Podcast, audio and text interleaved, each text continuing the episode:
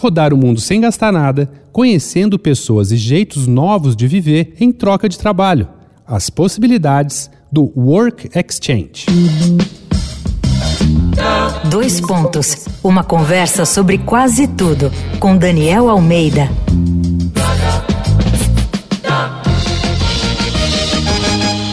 Nesse episódio da série Jeitos de Morar do Dois Pontos, o assunto é viver em vários locais sem gastar nenhum tostão.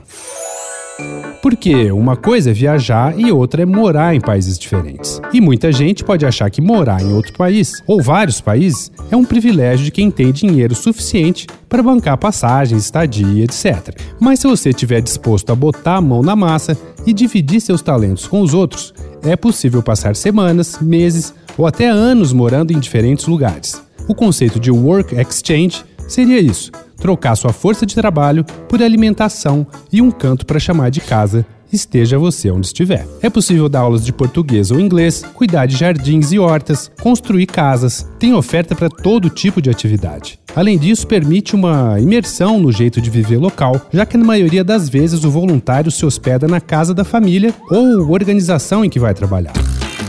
E para quem gosta de rodar o mundo para valer, é só pesquisar um pouco que vai encontrar oportunidades em quase todos os países. Aí você pode perguntar: é um esquema bom para todo mundo? Não, mas se você tem espírito de aventura e quer ampliar sua visão de mundo, abrindo mão de um pouco de conforto, essa pode ser uma saída. Existem sites que unem anfitriões e voluntários pelo planeta fora, como HelpX, Workaway, World Packers, entre muitos outros. O momento atual não é favorável a deslocamentos, mas você pode começar a amadurecer essa ideia com calma até que o mundo volte a ser grande de novo.